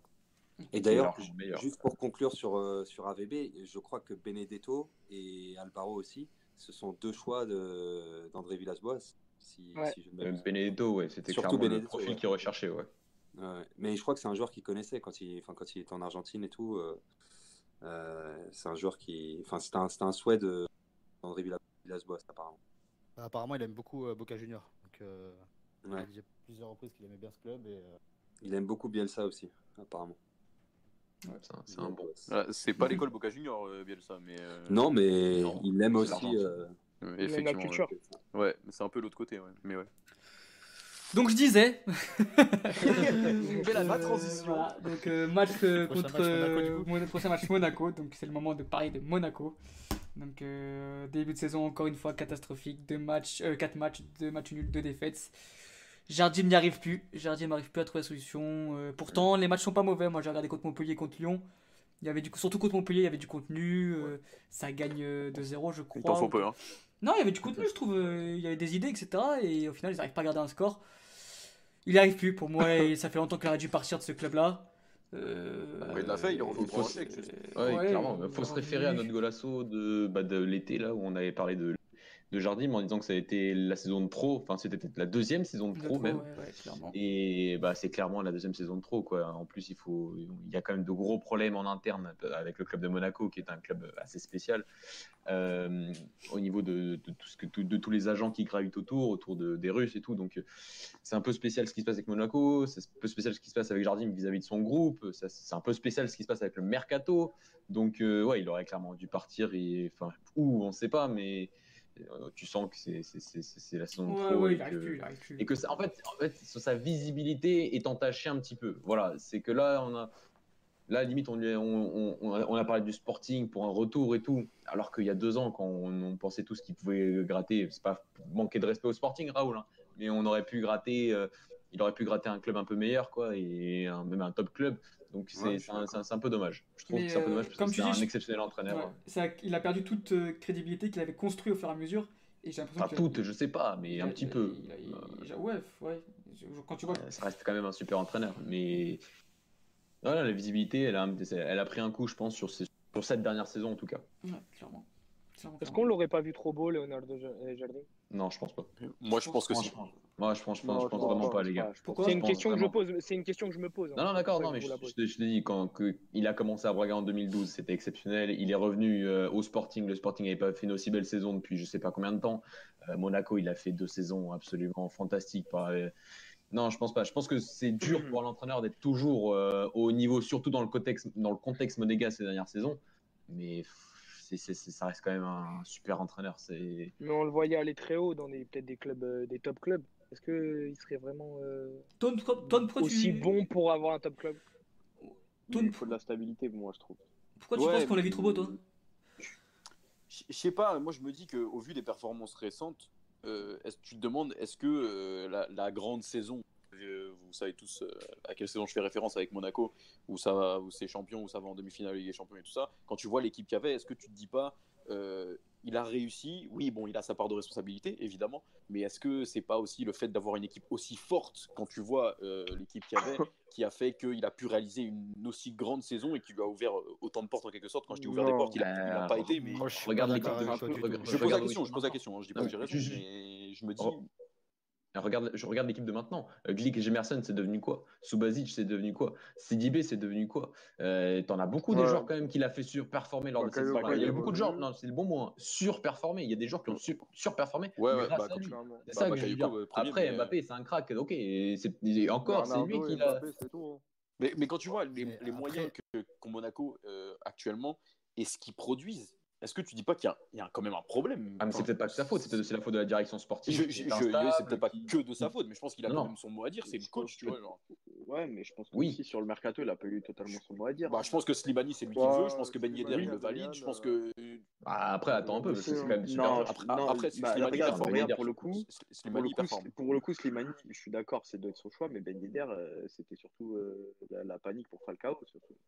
Ouais, Au oui. moins, après, je pense pas que ce soit vraiment, Après, vraiment son Ben choix. Yedder, c'est comme, euh, c'est- comme dit Rémi, c'est Oma, Oma Trafoulis avec, euh, avec euh, Ronny Une- Lopez aussi qui part de l'autre côté. euh, Voilà, mais c'est- c'est ce que je Ben dis, Yedder c'est- donc ce que je dis. Donc pour ça Oui, oui, bien sûr. Il est pas, il est pas, il a pas son mot à dire sur tout ce qu'il a. Bien sûr, mais avec tous les millions investis, est-ce qu'il n'y avait pas moyen de, de, de- comment dire, de pallier à certaines carences euh, plutôt que lâcher 40 millions dans un attaquant Tu vois ce que je veux dire Je sais pas Ah, si mais c'était la priorité à ce moment-là. On a ce problème-là dans tous les clubs, tu sais. Oui, après, c'est autre Dans chose. aussi. hein. C'est c'est cl- c'est clair, c'est clair de ouf. Mais, euh, mais voilà, moi je, après je pose juste la question. Mais après, moi, pour moi, je pense que c'est, en tout cas, euh, si c'est, ça a été un, un très bon entraîneur, je pense qu'à l'heure actuelle, il est dépassé.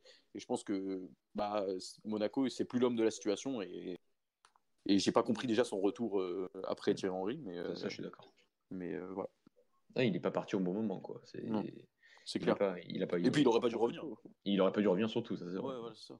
Il aurait dû partir. Juste pour, euh, pour revenir sur leur, euh, bah, la saison de fou qu'ils ont fait il y a quelques années, moi j'étais pas forcément d'accord avec toi dans le sens où euh, bah, en fait l'équipe c'est un peu lui qui se l'est créé. Enfin, Mm. Ouais, c'est vrai aussi. Si je me trompe, Non, mais c'est je vrai. pense aussi. que voilà, un Fabinho qui, qui joue arrière droit, c'est lui qui le fait passer au milieu de terrain. Mbappé, c'est lui qui, qui prend le risque parce que pour moi c'était un sacré risque de prendre un, un mec de je sais pas 17, il avait 17 ans à l'époque, de, de de le faire passer devant Germain qui, euh, qui sortait d'une belle saison à Nice. Donc euh, voilà, il a pris des risques, il a créé son équipe et au, à la- au final, il à, la fin de saison, à la fin de la saison, il avait un, un, bah, un 11 de départ un peu ce type qui, qui mettait souvent et au final, il, il, il se Non, l'est c'est créé vrai, c'est vrai. lui-même. C'est vrai. Non, c'est vrai Euh, qu'il a, il a ça, bien sûr, il a ça, et clairement son, Ouais. sa part de responsabilité. hein. C'est indéniable. On a Nico Sacco qui dit Jardim a-t-il vraiment envie d'entraîner un grand club européen? Est-ce qu'il a le choix là en vrai? Il a- Ouais, est-ce qu'il a faudrait- propositions. Mais moi je pense qu'il a- Non, il mais aime quand bien il a son eu le confort. choix, Il aime bien son euh, confort, il aime bien sa ouais, petite vie à Monaco. Après, Euh, c'est pas étonnant, zone hein, de franchement. confort, il aime pas la pression. euh. Mais Chacun fait ce qu'il veut. On a Kevin Ah, mais- Sabébès qui nous dit Bonjour les gars, incroyable, vous avez perdu un grand nombre de personnes. Vous êtes passé de 240 à 15 personnes. Euh, Merci, on on n'avait pas remarqué. Merci de le dire en direct. Merci. le vidéo, euh, Ouais, t'es espèce de mongol. ouais. Maintenant, il y a les 15 qui sont partis là. les 15 qui sont partis. Le pire, c'est qu'il est, con- il est content là. Ouais, ouais, bon. Ouais, Ouais. Il est content. ouais. Ouais, je sais, on l'avait Ouais, remarqué, mais on, a, on, va, on va tout faire pour améliorer le contenu et vous Moi, inquiétez moi, pas. j'ai pour j'ai envoyé Je le vois screen, que- euh, le screen discrètement dans la conve pour. euh, lui, il a dit à haute voix, il en a. Ah putain, ça m'a fait rire. Ouais, ouais, bon, bref, Euh, je vais finir sur Merci Jardim. Kevin. Bah, sur Jardim, je sais plus Je, qu'est-ce je- pense qu'on a tout dit. Ouais, je pense qu'on a tout dit sur Ouais, Jardim. Je pense que j'ai acheté On peut passer à Dieu, s'il vous plaît. le, le God. On parle de Révitoria là? Donc on, on peut Ah, pas. Hein. Quoi? On, veut, pas- on veut une de ta meilleure transition là. Ah bah là c'est compliqué, je voulais parler de Paulo Fonseca, mais là niveau transition, je suis, je, suis- je suis grillé. hein. Voilà, c'est bah, c'est bien ce que Mathieu dit. Bah, voilà. Donc vas-y, on va, on va, on va passer sur euh, Paulo Fonseca. Donc euh, deux matchs, deux matchs nuls. Euh, une défense catastrophique. Et ça va être compliqué Non, pour lui si euh, s'il change pas de. Si Pas ça change, catastrophique. Ah, il Ça- prend, ça- il se prend, il se prend défense 4 buts en. Ouais, sa défense centrale est catastrophique. Ouais. Et, Oui. et pour remédier à ça, il, recrute- il recrute euh, Sma- Smalling. Donc, euh, Smalling. Bon, je sais pas si c'est lui, hein, franchement. je- Il est trop intelligent pour recruter Smalling, les gars. Je pense qu'on lui a euh, imposé. C'est pas euh, possible. euh, ouais. C'est. euh, Donc, euh, Ouais, parce que le, le, le directeur euh, football, c'est toujours euh, Monchi, non? Ah non, non, c'est c'est- c'est plus mon Ok, chien. je, je sais pas du tout. Je, je Ok, sais pas J'ai- pas du tout suivi. euh, C'est Petaki qui a essayé de, bah, de rattraper toutes les bêtises qu'a fait Monchi. Ouais, bah. Monchi parce qu'il avait fait de la merde justement. Ouais, Et, ils euh, ont- ils ont- Mais il est parti, euh, il est parti où Monchi? Ah, pas- Là, il est retour à Séville. Ah oui, ouais. Oui. Et il a recruté encore 15 joueurs. Mais Ouais, il a pris. Ouais, ouais, c'est ça. Ils ont, ils ont tout changé à Séville encore. ah ouais. Donc, euh, bon, sur, sur Dieu, on peut en parler. Vas-y, vas-y, hein. Bah, moi, je pensais que c'était euh, Miguel Cardoso, Dieu, frère. Non, non, Dieu, c'est le meilleur, le meilleur entraîneur portugais actuellement au monde. C'est pas. Franchement, en plus, c'est pas. Carrément Il n'y a, pas- y a personne. Mais non, c'est Bon. C'est Sapine, bien sûr, c'est vrai. Il y a Abel Ferreira aussi. Non, non, sur, sur Paul Fonseca. Non, franchement, je suis pas inquiet. Je suis pas inquiet euh, sur. euh, ah, oui, il y aura peut-être. Il fera peut-être pas une saison extraordinaire. Il finira. Il se battra peut-être pas pour le titre avec la Juventus. Ça, ok. euh, quand tu vois que le Napoli a mis, a mis tant d'années à vraiment essayer de les concurrencer et qu'ils ont toujours du mal. Encore l'année dernière, ils y sont finis encore avec une quinzaine de points. Donc, euh, je vois pas, bien sûr, la Roma jouer le titre cette saison. Mais quand tu vois le match face au Genoa, où dans le jeu, ça a pris très très vite, vraiment très très vite. euh, sur, euh, et encore, il y a encore des trucs, des trucs à améliorer euh, avec le positionnement, notamment des, donc des, des trois milieux offensifs qui sont Zaniolo. Euh, sur le match au Genoa, c'était Justin Kluivert et, et, et il y avait Zaniolo et il y avait Cengiz Under avec Dzeko, qui est un joueur extraordinaire et qui est le joueur parfait pour Paulo Fonseca dans, dans son système-là, qui est, qui, qui- c'est c'est incroyable. Et il a bien fait de prolonger.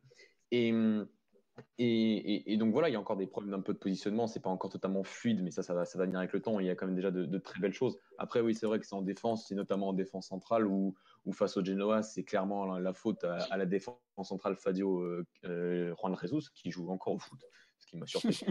Euh, donc voilà, il y a le, il y a, donc voilà. Après, ouais, ils ont pris, ils ont pris euh, Chris Smalling qui est arrivé en fin de mercato, alors qu'il il visait peut-être un, un meilleur, un meilleur joueur. On verra ce que ça donnera. Franchement, je pense pas que ça peut être pire que, que Juan Jesus. hein. Franchement, je, je pense pas. Euh, voilà, il y a le petit Gian- Gianluca Mancini qui était à l'Atalanta, qui a l'air d'être un, un super joueur. Mais il lui faudra totalement l'avis du temps. Et, et ils ont recruté aussi un Turc qui s'appelle euh, euh, Chetin, un truc genre, qui vient directement de Turquie, qui paraît qu'il est un bon joueur, mais je pense que c'est pas du tout pour tout de suite. Donc, euh, donc voilà, c'est vrai que la défense est un Alors, peu inquiétante. moi qui... Excuse-moi de te couper. Moi qui n'ai pas euh, regardé les matchs, je vais pas te mentir, euh, j'ai vu que ça avait fait deux nuls sur les deux premiers matchs.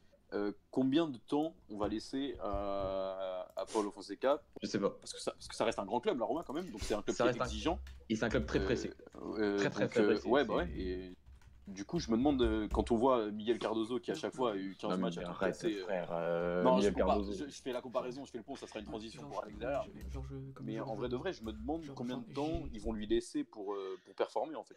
Je, je, je sais pas. Ça fait que deux matchs, donc euh, forcément, il, faut, il, faut, il, faut, faut- Je pense que. Ouais, mais tu sais, les deux premiers matchs du championnat, tu commences avec deux nuls, euh, t'es t'es l'AS Roma, tu. C'est c'est pas un super départ pour lui. C'est pas Après, un j'ai pas super vu départ. j'ai pas vu le contenu. Mais le, contenu, le contenu euh, face à la Lazio, c'était un peu plus compliqué. C'est vrai que la Lazio a fait aussi un très bon match et ça a été une mi-temps hein, pour chaque équipe. Face au Genoa, c'était une grosse domination de la Roma et un Genoa très réaliste qui a réussi à marquer trois buts. Mais donc voilà, c'est bien sûr que c'est pas le meilleur départ possible, que sur 4 points sur les 6 premiers, sur 6, possibles, ça aurait, été, ça aurait été bien, ça aurait été mérité surtout.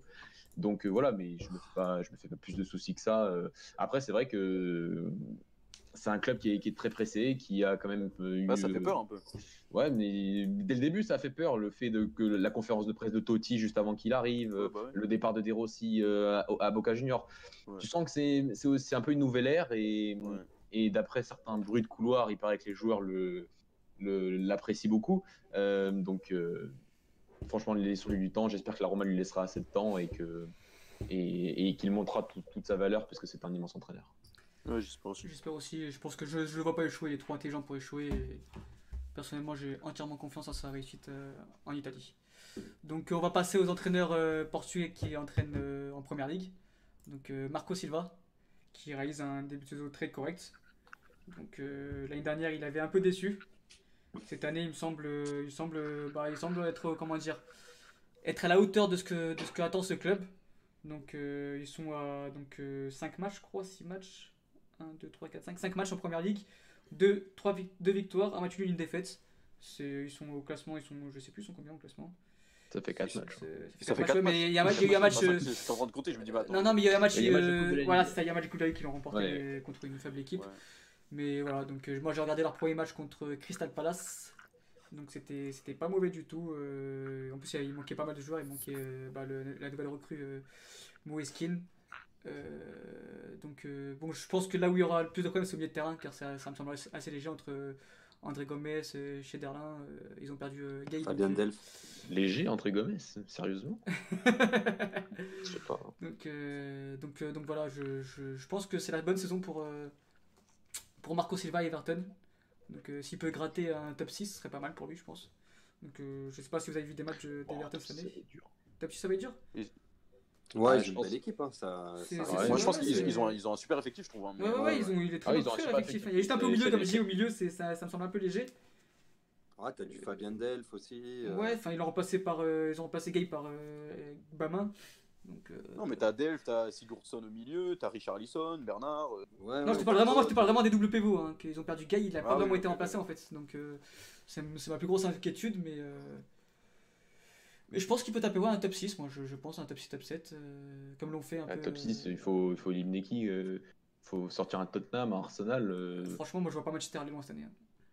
Ah, peut-être, ouais. Peut-être Manchester. Ouais, ouais. mais ça fera peut-être une transition avec les Wolves. hein, sont Ouais, battus.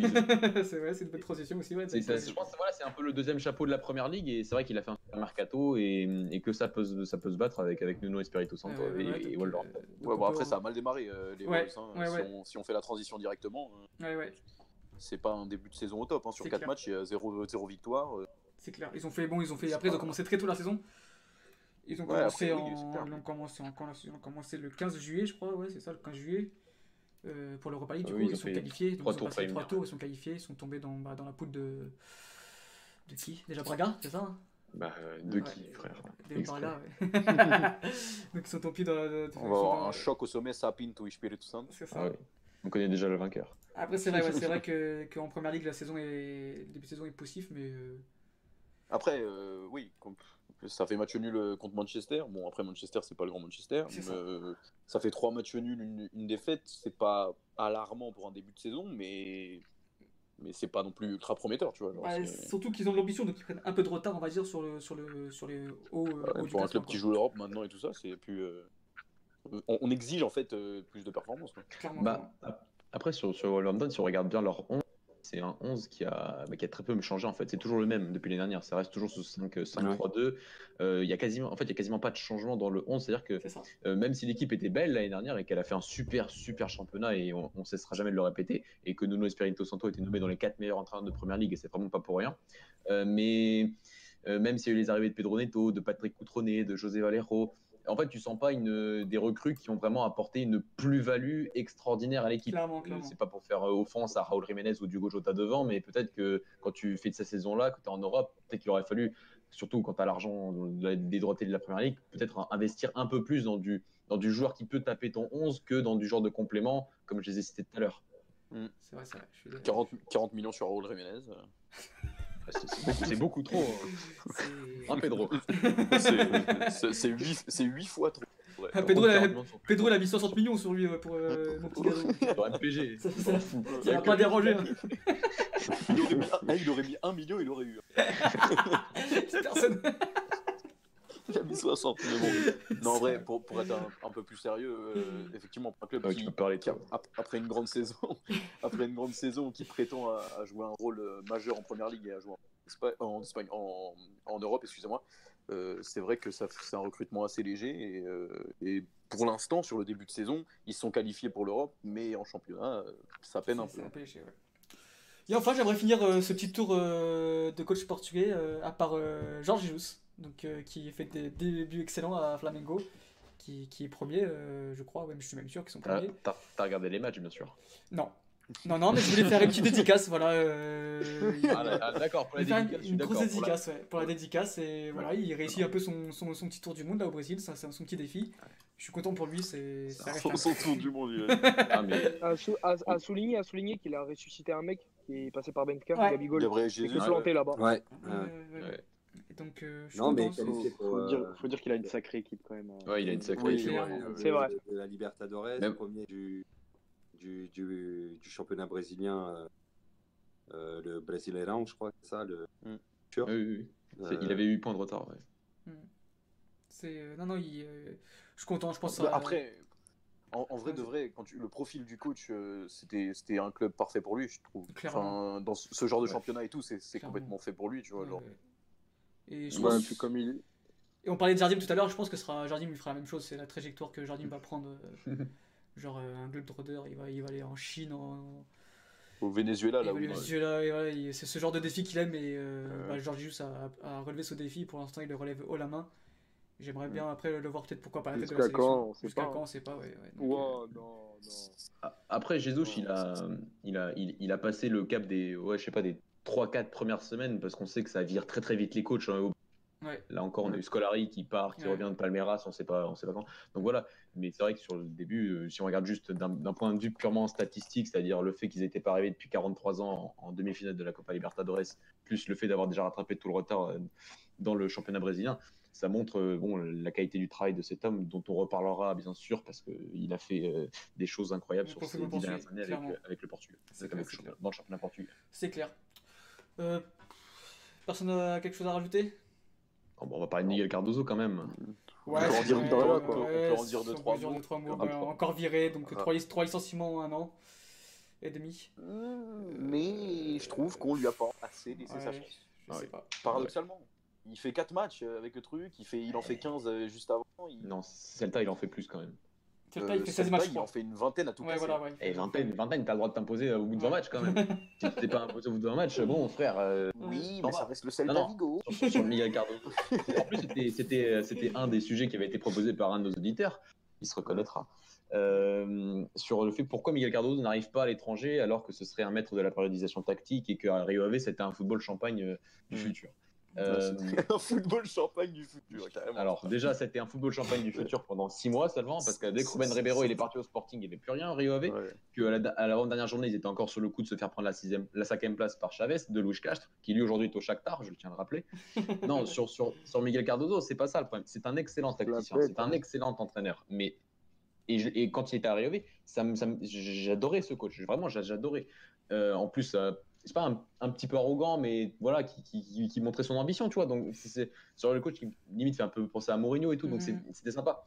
Mais le, le fait, comment dire, euh, il y, a- il y a deux choses qui m'ont gêné, c'est les propos du président de Rio Ave quand il est parti en disant qu'il amenait des coupures de journaux de la Borlade ou de record en disant regarde, il y a ce club qui me veut, il y a ce autre club qui me Ouais, veut, c'est ça. euh, ce fait voilà de, de vouloir partir absolu- de, de vouloir partir absolument plus une interview qu'il a fait et je pense qu'il y a certaines personnes qui l'ont lu qui est au, Tribune Express euh, à la fin de cette saison là où, où c'est vrai que c'est- c'est- l'interview est très intéressante. Mais sur le dernier match quand il avait parlé du match qu'il avait fait face à Braga en disant qu'il avait fait un énorme coup tactique euh, sur la pression avec trois attaquants et tout que Braga c'était une équipe euh, limite très très mauvaise dans le jeu intérieur alors que Braga avait fait une saison incroyable avec Abel Ferreira cette saison là voilà c'est des propos là qui m'ont vraiment déplu et que ça a montré peut-être un petit peu de manque d'humilité et bizarrement il s'est fait virer trois fois. Alors, le karma. oui, ça c'est clair. Après, alors que Louis Cast, attends juste, et alors que Louis Cast opposé totalement au niveau du mental, j'ai l'impression aujourd'hui entraîne le Shakhtar et dans deux, et la semaine prochaine affrontera le grand Joseph Guardiola Effectivement. en Ligue des Champions. Alors, euh, j'ai rien à compléter euh, sur ce qu'a dit Mathieu, évidemment, il a tout dit. J'ai juste vérifié, pour un complément d'information, il a bien fait 15 matchs pile au Celta. Celta Vigo, ouais. Euh, Au Celta Vigo, une équipe qui a des joueurs de foot quand même. Et il, a fait, euh, il en a fait 8 à Nantes. Voilà. Oui, Et- Nantes, Nantes, Nantes, c'était spécial. Ah, Nantes t'es- c'était spécial. Non, Euh, Nantes, Nantes, je l'ai encore en travers de la gorge. Mais, euh, Moi aussi. le- c'est- le Vigo, je peux comprendre. Parce Eh, que avait, avait ça de répondait pas aux attentes. Ouais, voilà, il a eu du temps quand même. Mais, euh, mais Nantes, 8 matchs où tu produis du jeu, où, euh, où ça joue bien vraiment, et juste tu peines devant le but, ouais. c'était compliqué. Tu, tu peux, tu dois lui laisser plus de temps. Euh, Je suis tu- d'accord. Je pense avec Après, oui, euh, effectivement. Après, euh, à, sur- à Nantes, c'était Kita qui, ne, qui, ne- qui, en fait, qui Oui, le le voulait pas à président est spécial à Nantes. Ouais, Voilà, ouais, c'était ouais. très spécial. Donc, Nantes, j'ai même pas envie. Mais là, il avait. Le... et en fait, limite, il progressait viré de Nantes. Quand même. Parce qu'il y avait des joueurs, il y avait Yago Aspas, il y avait des, il y avait des, il y avait des vrais joueurs de foot, quoi, pour jouer son football. Et t'as 15 matchs. Oui, il a euh, échoué. hein, c'est il a- à il a- Séville, à Vigo, il a clairement échoué. Oui, clairement, clairement. clairement. Oui, il a clairement échoué. Donc Clairement après, échoué, Vigo, ouais. et là, il va à l'AEK Athènes, limite, il aurait pu, je sais pas, attendre que, que d'aller là-bas, quoi. Mais bon. C'est vrai. Voilà, voilà. Voilà. Donc euh, on a fait le tour de, de nos coachs sportifs à l'étranger. Bon, on aurait pu parler de Luis Castro aussi, mais euh, on aurait pu parler de Luis Castro. Mais il l'a fait, il l'a fait en vrai. Ouais, il a En fait un vrai peu. vrai, il a- Bah, sur Luis Castro, vite fait, Voilà, il, est- il a quand même beaucoup repris le travail de, de Paulo Fonseca, ce qui est normal parce que ce sont des joueurs, des entraîneurs qui ont une. Il y a Même eu des dynamiques qui ont un peu changé, bien Mhm. évidemment, c'est pas les mêmes coachs, mais c'est des des entraîneurs qui ont, qui ont une mentalité, hein, une vision du, du football qui est, qui est très similaire. Euh, donc, donc voilà. Donc euh, on verra surtout en Ligue des Champions ce que fera le Shakhtar. Et ils ont un groupe un peu plus abordable que l'année dernière, mais qui, ça va être quand même très difficile d'aller en en huitième de finale. Ouais, je suis d'accord. Donc voilà, voilà. Donc euh, on a fini, on a fini notre. Qui lettre là? Ouais, je sais pas ce qui est écrit là. Je sais pas. Bon bah voilà, bon bah on va finir par nos mentions spéciales, comme d'habitude à chaque, euh, chaque fin d'émission. Euh, moi je voudrais commencer, donc euh, petite mention spéciale à Philippe qui a commencé sa semaine au chômage. Donc, euh, non, moi je suis étudiant, moi mec. Ah ouais. Je suis étudiant aussi, Philippe. Non, il est pas- Philippe, viens, viens me voir. Donc voilà, non, non, euh, donc Ah. c'était pour lui faire une petite dédicace à Philippe, j'ai qui nous écoute. Oui, heureusement qu'il nous écoute. donc voilà, si vous avez des mentions spéciales, les gars, je vous écoute. Ouais, ouais, J'en ai une.